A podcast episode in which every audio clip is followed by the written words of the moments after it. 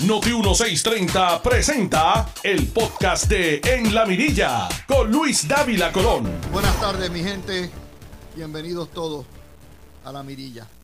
Yo he visto cosas en mi vida en el PNP, nunca algo parecido a lo que ha sido el endoso por parte del gobernador de una ley que es lo que se llama ethnic gerrymandering, es decir, amañamiento electoral étnico, y que le daría el derecho a los extranjeros a votar en condiciones de igualdad a los ciudadanos americanos que viven en Puerto Rico y en menoscabo del derecho que pudiéramos tener los puertorriqueños que nacimos en la isla y que vivimos en la isla y que nos tuvimos que ir por las condiciones paupérrimas de la colonia. El gobernador de Puerto Rico, la noticia de hoy está bien, bien clara y quiero ponérselas a ustedes para que la entiendan, no me las invento. No me las invento. Y eso viene de un hombre que dice ser estadista y que juramentó defender la constitución y las leyes vigentes del Estado Libre Asociado. Y en violación a su deber ministerial, hoy, nuevo día, página 6, lo ven en pantalla, válido el proyecto del voto extranjero. Y vamos a donde dice lo que es primera hora, y no, yo no me las invento. Está ahí. Gobernador favorece el voto de los extranjeros y dice que es justo y que es válido. El gobernador de Puerto Rico sabe más que eso y está mintiendo. Primero porque no es válido. Absolutamente. La ley en Puerto Rico, la ley electoral, es lo que rige y lo que él tiene que defender. Ahí está. Es al artículo 6.3, requisitos del elector. Será elector de Puerto Rico todo ciudadano de los Estados Unidos, de América y de Puerto Rico, domiciliado legalmente en la jurisdicción de Puerto Rico y que la fecha del evento electoral programado haya cumplido los 18 años y esté debidamente cualificado. Eso es uno. Yo nunca he visto un gobernador degradar el valor de la ciudadanía americana como lo ha hecho Pedro Pierluisi. La ciudadanía americana en Puerto Rico no vale para que nos traten igual. Hay que mudarse a Estados Unidos para ser ciudadano en condiciones de igualdad. No vale para tener voto en el Congreso y voto en el Senado. No vale para votar por el presidente no vale ni tan siquiera para tener un gobierno autónomo o un gobierno, lo que se llama un autogobierno, porque estamos regidos hace siete años por una dictadura federal. Y de las poquitas cosas que hay, eh, pues tiene el pasaporte, usted se va y vive en los estados en condiciones de igualdad. Y toda la vida ha estado atado desde el 17 para acá, por el 20 y pico, la ciudadanía americana al requisito de votar. Ha estado ahí todo el tiempo. Pero hay más. El gobernador falla en defender la ley 132 del año 97 que enmendó el Código Político de Puerto Rico a los efectos de determinar lo siguiente. Son ciudadanos de Puerto Rico Toda persona que posea la nacionalidad y sea ciudadano de los Estados Unidos y residente dentro de la jurisdicción del territorio de Puerto Rico será ciudadano de Puerto Rico. Es decir, para poder dar el derecho a los extranjeros, también hay que limpiarse esa ley que ata a la ciudadanía americana a lo que es el domicilio y la residencia. Peor aún, el gobernador de Puerto Rico ha faltado a su deber de respetar la constitución del Estado Libre Asociado de Puerto Rico, que juramentó defender. Y estas cosas hay que decirlas. No solamente porque no decirlas uno explota, sino porque tenemos que darles a ustedes cómo es posible que un gobernador estadista apoye el voto extranjero. Son cosas que no se entienden. Artículo 2 Romanos, sección 2. Las leyes garantizarán la expresión de la voluntad del pueblo mediante el sufragio universal, directo y secreto. El, vuelvo a repetir, el sufragio universal. Igual, igual, directo y secreto. Hoy más todavía. El artículo 7 dice lo siguiente. Ninguna persona será privada de su libertad o propiedad sin debido proceso de ley, ni se negará a persona alguna en Puerto Rico la igualdad de la protección, la igual protección de las leyes. No he parado todavía.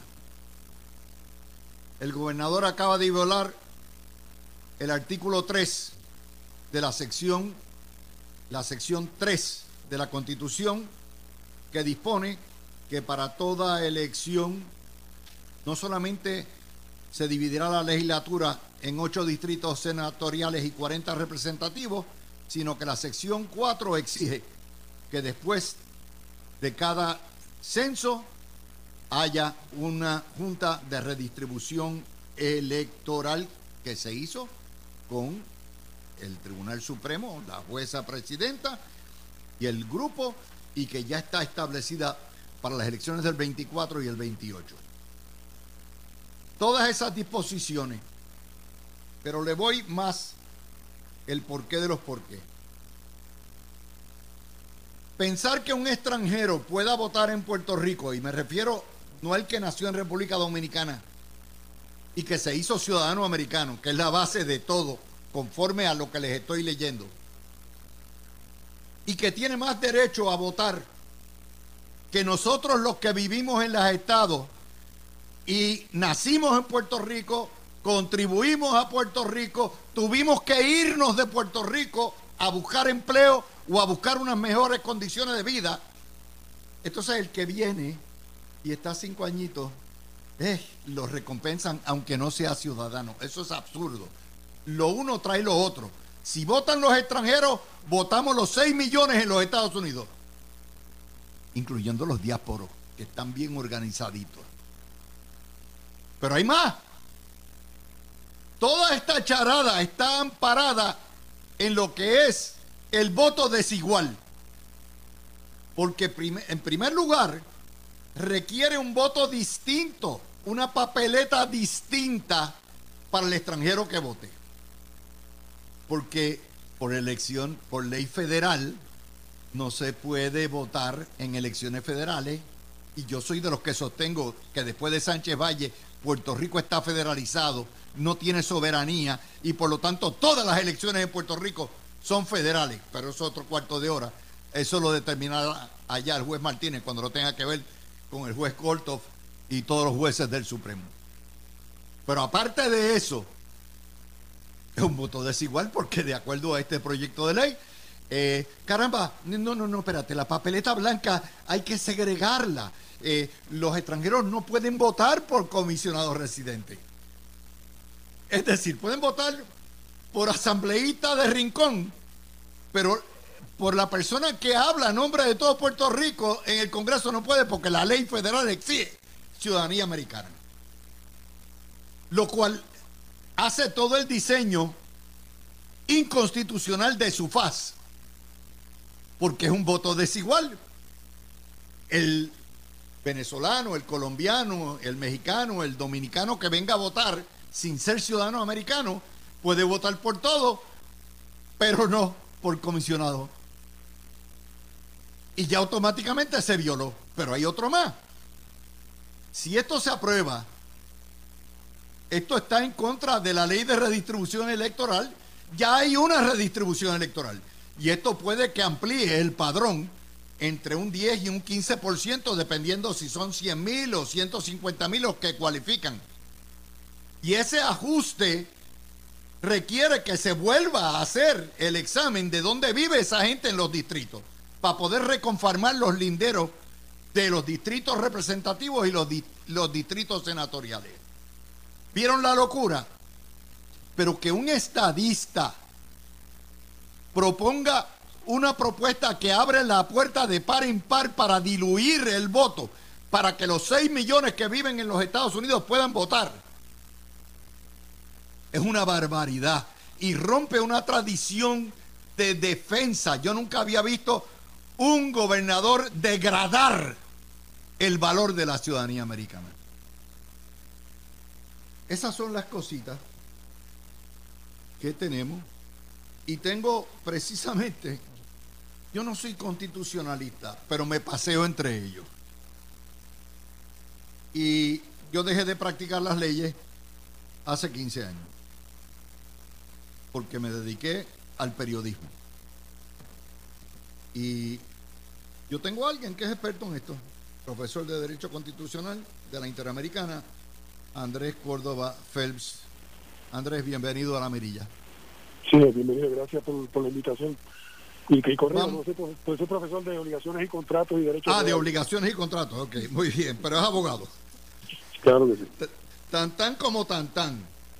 Vamos a esta locura, esto es aparentemente los partidos políticos con tal de congraciarse y buscar votos, como están de, denigrados, de, eh, están decimados en 40% los dos mayores, están que expurgan un mono para buscar los votos. Pero eso no es base para legislar, Andrés. No, no, no. Y esto, como yo he comentado antes, en el 2015 el entonces gobernador García Padilla había propuesto esta, esta idea, ¿no? Y en aquel momento pues también quedó, quedó en nada. Eh, inclusive, posteriormente, el entonces senador Miguel Romero planteó también esta misma idea y también quedó en nada, del 2018-2019, si yo recuerdo. Eh, y ahora viene con esta, esta idea que el problema fundamental, desde el punto de vista estrictamente constitucional, es como tú señalabas en tus comentarios iniciales, es el artículo 2, sección 2, eh, donde expresamente señala que el, que el voto obviamente va a ser universal, va a ser igual, directo y secreto. Y segundo, y esto es importante esta frase, y protegerán al ciudadano. Y entonces la pregunta constitucional fundamental es, ¿a quién se refiere por ciudadano? Eh, que ya está definido por la ley del 97. Claro, el planteamiento que están, están, levantando ahora los que proponen, proponen esta idea es que ciudadano en ese caso es cualquier persona que vive en la, en la polis de Puerto Rico, eh, que, no, que no es una referencia a la ciudadanía puertorriqueña según definida en la ley ni en el Código Político ni en la ley de relaciones federales. Y yo planteo que el, término ciudadano este, hace referencia al ciudadano de Puerto Rico y el ciudadano de Estados Unidos en Puerto Rico.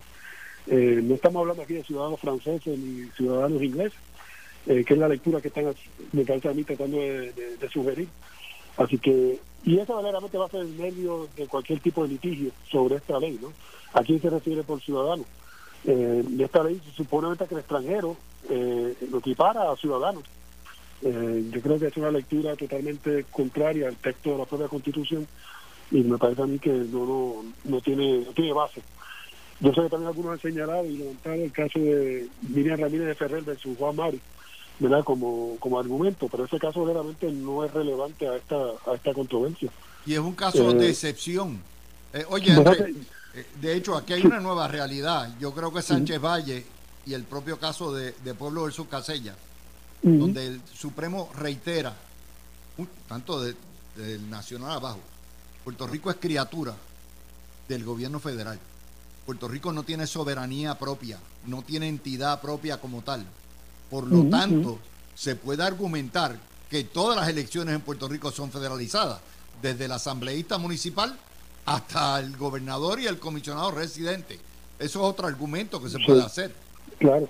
No, y, también el planteamiento es que la, ley de relaciones federales, la ley 600, empecemos por ahí, la ley 600 que habilita la constitución, expresamente dispone, creo que en su sección 4, eh, que la constitución y la ley de Puerto Rico tienen que ajustarse a la ley de relaciones federales. Y la ley de relaciones federales expresamente define lo que es el ciudadano puertorriqueño como el ciudadano americano domiciliado en Puerto Rico. Claro, lo, Así que Así que en la medida que venga ahora una, ley, una, propuesta de legislación que quiere enmendar la naturaleza del ciudadano, pues está enmendando y pretendiendo enmendar la ley de relaciones federales. Eh, así que hay, hay planteamiento también de jurisdicción federal en, esto, en estos asuntos, ¿no? Eh, así que yo creo que en un sentido están abriendo la puerta eh, innecesariamente, ¿verdad? Hasta toda una, una controversia que yo creo que está bastante bastante clara. Te, voy a explicar, o sea, a mí, te lo voy a dar como, como puertorriqueño, contribuyente puertorriqueño, que tuvo que salir de Puerto Rico a buscar una mejor calidad de vida y empleo. ¿Por qué a mí se me castiga? Yo no puedo votar en la elección puertorriqueña. Y un dominicano o un venezolano que venga, se haga residente bona fide, pero que no es ciudadano americano, a los cinco años se le da el derecho a votar, derecho que yo no tengo como puertorriqueño. ¿Ok? Fíjate este argumento. Y encima de eso, ese mismo venezolano, colombiano, mexicano, español, ponle tú, el, el que sea, ¿verdad? Este, dominicano, tiene el derecho de votar en las elecciones de su nación, o sea, tendría un doble voto. Ustedes lo saben, los dominicanos acaban de votar ahora mismo, los venezolanos, en la primaria. Eh, tendrían dos votos que yo no tengo. O sea, esto es un argumento que abre la puerta para lo que es diluir aún más el voto de los puertorriqueños, de que personas que no tienen unas raíces en Puerto Rico, raíces que se establecen con la ciudadanía, puedan votar y determinar el destino de los puertorriqueños, donde hay plebiscitos envueltos, ¿ok? Y que un día por de Nueva York pueda venir a decir, ah, no, yo no me tengo que atener a las consecuencias, pero, pero voy a votar por la independencia. Eso es lo que abre esto. Yo, no, yo no puedo creer esto. No, y que crea, que otras de, clasificaciones altamente, altamente preocupantes, ¿no? Como, tú mencionabas, el problema que tiene el, el, voto igual, el, voto extranjero, si fuera a habilitarse, tendría dos papeletas distintas. ¿Dónde está la igualdad y eso? Tendría una separación, obviamente, de electores, eh, que violaría también el estatuto constitucional. Eh, mencionabas también en tu, en tu presentación inicial sobre la distribución electoral. Eh, obviamente, el, periódico comentaba que hay aproximadamente 200 mil votos extranjeros en Puerto Rico que estarían ¿verdad? investidos a votar bajo esta ley. Pues hay, todos los distritos electorales tendrían que redistribuirse. Eh, y eso obviamente es un mandato constitucional y en este momento no sería operante para el 2024. tiene tantas tantas dificultades, obviamente, en su redacción que a mí, al igual que tú, me sorprende muchísimo que el, tanto las, la Cámara de Representantes y la delegación del Partido Progresista haya básicamente votado a favor de esto. Te voy a dar otro, otro ejemplo más, Andrés, de la desigualdad del voto. El voto está emparado, por supuesto, en tu condición como elector y como persona mayor de edad, ¿verdad? Que cumpla con los requisitos constitucionales. ¿Qué pasa? El, este elector extranjero puede votar por todo menos comisionados residentes. Ya ahí tenemos el primer problema de, igualdad en dos disposiciones constitucionales. Pero ¿sabes qué? Tampoco puede aspirar a cargo público. Por lo menos no puede aspirar a ser gobernador porque requiere ciudadanía americana. Y no puede aspirar a ser legislador porque requiere ciudadanía americana. O sea, cuando tú empiezas a mirar esto, esto tiene más roto que un queso suizo, mi hermano. y, también, tiene un problema de, incoherencia normativa, porque fíjate que están enmendando el código electoral, pero todavía la definición de puertorriqueño está definida en el código político como ciudadano americano domiciliado en Puerto Rico. Así que ahora tenemos ahora dos, dos posibles definiciones distintas de qué significa ciudadano para fines de la votación, lo cual obviamente supone también una, usar la ley para derrotar a la misma ley. Así que me parece a mí que toda la construcción obviamente estatutaria que pretende la Asamblea Legislativa con este proyecto es realmente alta, altamente eh, cuestionable y sin duda alguna se va a retar en los tribunales. Eh, e históricamente, bueno, eh, el primer reto tiene que ser que el gobernador incumplió con su deber constitucional, su deber ministerial. Es deber del gobernador, tan es así que el propio secretario de Justicia, defender las leyes y la constitución. Y todas estas disposiciones constitucionales que hemos dado, todas estas leyes era deber del gobernador defenderla y decir, no se puede por esto y por esto, por esto. Sin embargo, le dio una carta blanca y esto produce una cisma no únicamente, esto va a causar un problema electoral, que yo sé que tú eres profesor y, en eso no te metes, pero enorme. Hoy Rivera Schatz le salió al paso con mucha razón. Le digo, ustedes están vendiendo el alma al diablo. Por estar buscando votitos para arriba y para abajo, están entregando la franquicia. Están Van a diluir el voto. Pero hay más. Hay que hacer historia. Y yo me acuerdo que en el caso de Juan Maribras, cuando renunció a la ciudadanía, que nunca se le permitió renunciar a anyway, americana, ¿verdad? Y el Supremo Popular vio aquello, la que se oponía amparándose en el derecho correcto de ser ciudadano americano fue Miriam Ramírez de Ferrer. Y esto va a provocar una decisión con los propios republicanos. Yo no sé lo que va a decir la comisionada residente, porque para votar por ella hay que ser ciudadano americano. Pero esto va a traer un lío profundo ideológico de gente que dice, espérate, esto, esto el PNP es un partido colonialista. Bueno, ya, que tú mencionas el caso de eh, Ferrer y Juan Mari, yo creo que invito a todo el mundo a que se lea la, opinión disidente de Baltasar Corrada en, esa, en ese caso, donde precisamente hace el, planteamiento que estamos haciendo nosotros aquí ahora, y es que la ciudadanía puertorriqueña está íntimamente atada a la ciudadanía americana y no se pueden disociar una de la otra. Eh, yo creo que esa obviamente es la, posición correcta. Insisto que el caso de Juan Mari y Miriam Ramírez también es una opinión consultiva, porque al final del día, como tú señalas, Juan Mari nunca se aceptó la, la renuncia, que quiere decir que murió siendo ciudadano americano. Eh, que quiere decir que la opinión se referente a la ciudadanía puertorriqueña vinculada a la ciudadanía americana no era un caso de controversia que el Tribunal Supremo podía estar atendiendo. Eh, así que entonces esos pronunciamientos más que nada son omites dicta, ¿verdad? Al final del día. Eh, así que nada. Bueno, pues Andrés Córdoba, muchas gracias, siempre a las órdenes y, y ya sabes, contamos contigo para tu cooperación en muchas cosas legales. Así que gracias al profesor Andrés Córdoba de la Universidad, la Facultad de Derecho de la Universidad Interamericana. Mis amigos, ustedes dirán, tú la tienes cogido con Pierluisi. No, no Pierluisi la tiene cogida conmigo, como estadista. La gente tiene que entender, yo no soy un animal partidista, yo soy un animal ideológico.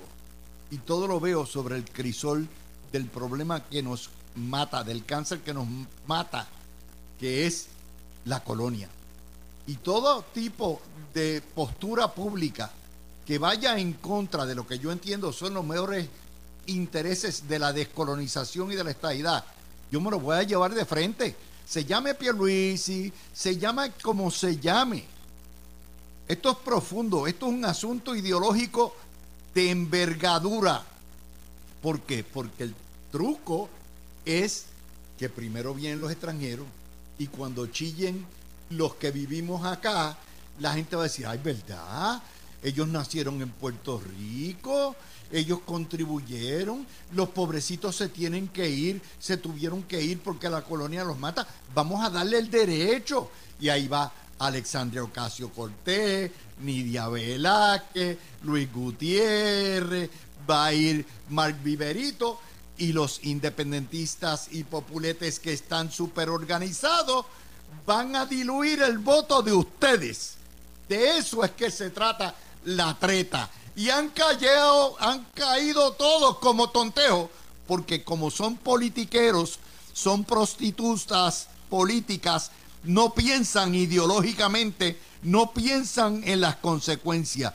Y ellos están buscando el votito que baja. Y yo lo siento, pero yo me le paro de frente al gobernador y a la madre de los tomates si tengo que hacerlo cuando son asuntos ideológicos fundamentales. Lo he hecho durante 50 años.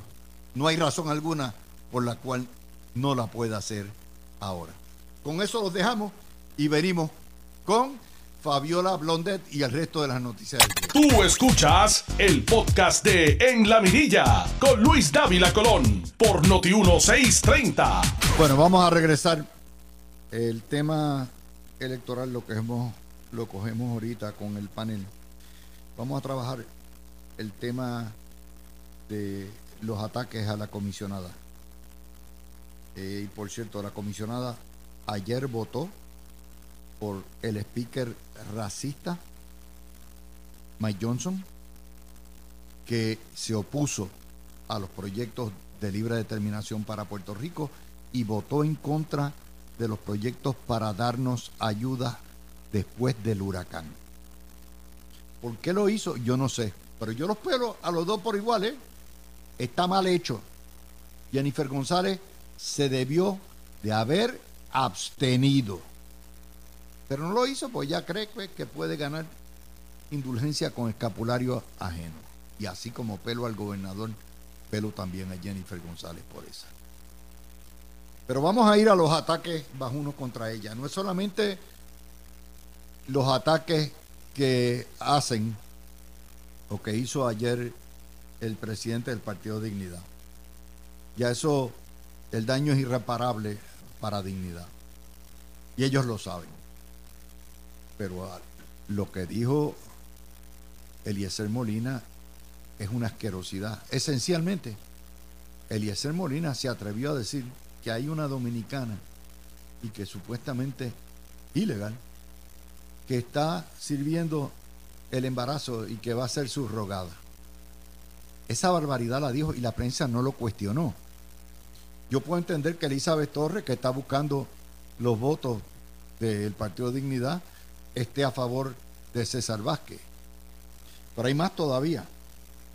Rodríguez Bebe dice que Adanora Enrique, no, que eso no va, que ella está con el buscón paracaidista que acaba de llegar, Javier Jiménez, que no ha dado un tajo en seis años que ha tomado crear dignidad, a la que es de verdad religiosa y se fajó, le han tirado. A Danora, ¿cuánto más?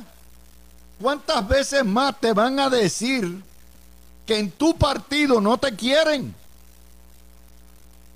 Pero no lo entiende que es la falta de lealtad, la falta de cristianismo, la falta de solidaridad en ese partido. Un forastero como Javier Jiménez, que de religioso tiene lo que yo tengo de astronauta, pero ese es el favorito de ellos. Así están las cosas. Eh, y la prensa, nada, no increpa para nada a Eliezer Molina. Y esta mañana yo creo que los compañeros lo explicaron con lujo de detalle, no voy a dedicar mucho más. Pero vamos con Fabiola. Fabiola, todo esto que te parece, todo este lío. Saludos Luis y un abrazo con mucho cariño a los amigos que nos sintonizan. Pues mira, varias cosas. Eh, sobre Eliezer no hay mucho que decir, ya todos sabemos cómo es Eliezer, así que eh, no me sorprende que haga ese tipo de comentarios y de hecho muy lamentable porque hay muchas mujeres que desean ser madres y tienen problemas de fertilidad y buscan otras alternativas como inseminación artificial, el procedimiento in vitro, incluso hasta gestación subrogada. Hay mujeres que pues al tener problemas de fertilidad buscan esas opciones porque tienen ese deseo genuino de ser mamá. Entonces cualquier tipo de comentario despectivo que se haga sobre ese tema, aunque sea dirigido a la comisionada residente por issues políticos, como quiera, es ese, ese tipo de comentario lastima a ese otro a la población de mujeres que desean ser mamás y tratan entonces de buscar otras alternativas. Y, y, y, de hecho tiene que existir mucho amor, mucho deseo de ser madre para tratar de entonces buscar esas opciones. Así que eh, es lamentable ese tipo de comentario porque intentando dañar a la comisionada residente atacaron a todas las mujeres que en estos momentos pues buscan esas opciones para poder ser mamá. Así que es bien normal que eh, la reacción tan en masa que se ha dado en contra de ese tipo de comentarios eh, en relación verdad a César Vázquez. ¿Qué sucede con César Vázquez? Pues mira, eh, es bien controversial y contradictorio cuando viene precisamente no, de un político, sino de un pastor. Porque si nos vamos al tecnicismo, en la Biblia el primer mandamiento es amar a Dios sobre todas las cosas y a tu prójimo como a ti mismo. ¿Dónde está el amor al prójimo? Y en la Biblia también se menciona, no juzgará, porque si juzga, será juzgado de la misma manera. Así que si nos vamos a, los aspectos bíblicos, entonces, ¿qué clase de pastor es cuando está haciendo un juicio sobre un ser humano? Entonces, ahí hay una contradicción. Por otra parte, eh, ¿por qué esa animosidad en contra de la comisionada residente? Pues mira, porque políticamente para Proyecto Dignidad ella es una adversaria porque ella representa al Partido Republicano que es conservador. Entonces la ven como una rival. Y por eso entonces empiezan a, menospreciarla y a hacer tipos de comentarios que eh, entran más en el juicio sobre sus valores, sobre su moralidad, porque hay que restarle a, la persona que está representando eh, al sector conservador. Eso es lo que está pasando con ella. En relación a Elizabeth Torres... Pues, bueno, déjame pararte ahí. Yo, yo creo que aquí hay un trasfondo adicional. Eh, aquí hay un trasfondo no solamente de machismo brutal, sí, claro y de la intervención de estos inquisidores que se quieren meter en el útero de las mujeres y regirle y lo que tienen que hacer, sino que también hay una gran homofobia detrás de todo esto, porque tú sabes que los ataques han sido viciosos. La comisionada residente está casada, está felizmente casada, tiene hijos, todo eso, pero lo quieren endilgar lo que no debe ser un mote, ni jamás debe ser un mote, ni nada para denigrar. El que ella en realidad no, que todo esto es ficticio y hasta el embarazo es ficticio. Eso es una inmundicia, eso es una barbaridad. Y es lo que está detrás, es la premisa inarticulada de estos llamados religiosos que detestan todo lo que no sea, siga su, su dogma. Es así, cuando tú le das poder político a los religiosos, esto es lo que pasa. A los llamados religiosos, porque los jefes de ellos no dan cara. Los pastores que crearon esto y los curas no se atreven a meterse en el juego. Tú lo sabes. Sí, así es. Pues este, lo que te iba a comentar de Elizabeth Torres es que cada vez que hace expresiones cargadas de odio y burla y, y, y, y mucho cinismo, quien se hunde es ella misma. Eso es lo que te puedo decir de ella. Y en relación a toda esta situación de, de poner en duda la verdad el amor entre él y su esposo, en si está embarazada. Eh, mira, Jennifer González desde siempre ha sido víctima de bullying por su condición de obesidad. Desde siempre, siempre se Bueno, desde, no solamente eso, sino por conducir. Mira, yo he visto de crimen contra Jennifer porque es mujer, porque era joven, porque, eh, porque era muy activista, eh, porque era bocona, porque toda la vida lo ha sido. O sea, yo he visto, ¿por qué? Porque podemos tener políticos bocones, pero machos. Pero si tenemos hembras, seguidas protestamos. Tú lo sabes. Jennifer ha aguantado el libro de discrimen completo, lo ha aguantado Jennifer González. Sí, y eso es así. Ella siempre ha sido bien bulliada. Sin embargo, eh, ha sido sabia, porque aún siendo bulliada, ella ha proyectado humildad, ha proyectado seguridad y confianza en sí misma. Y esa proyección que ella transmite de seguridad, de humildad, eh, o sea, porque ella tampoco se pone de pico a pico con la gente que la, la bulea, pues ¿qué pasa? Se ganó el, el cariño de un sector que siempre le ha dado el voto y siempre ella ha ganado todas las elecciones, ¿ves? Porque su factor de humildad y, eh, y ser carismática, a pesar de todos esos atropellos hacia su persona, pues eh, se ganó el cariño de la gente. Hay mucha gente que le tiene mucho cariño a ella. Y mira cómo las cosas cambian día a día, porque cuando ella hizo su anuncio para ser gobernadora, pues tú sabes que las expresiones que hizo hacia el gobernador y su gobierno cayeron antipáticas, porque acuérdate que el gobernador es de su propio partido y hay muchas personas eh, que trabajan para el gobernador, que son del partido, ¿verdad?, al cual ella también pertenece. Entonces, esta situación que ha ocurrido con lo de su embarazo y estas expresiones que vuelve otra vez ella a caer en el mismo bullying de siempre, pues eh, le, le dio un respiro al tema negativo de, de cuando ella radicó su candidatura y, y las expresiones que, que hizo en relación a, sus razones para ser candidata. Gracias por estar conmigo. Tú escuchaste el podcast de En la Mirilla con Luis Dávila Colón en Noti 1630.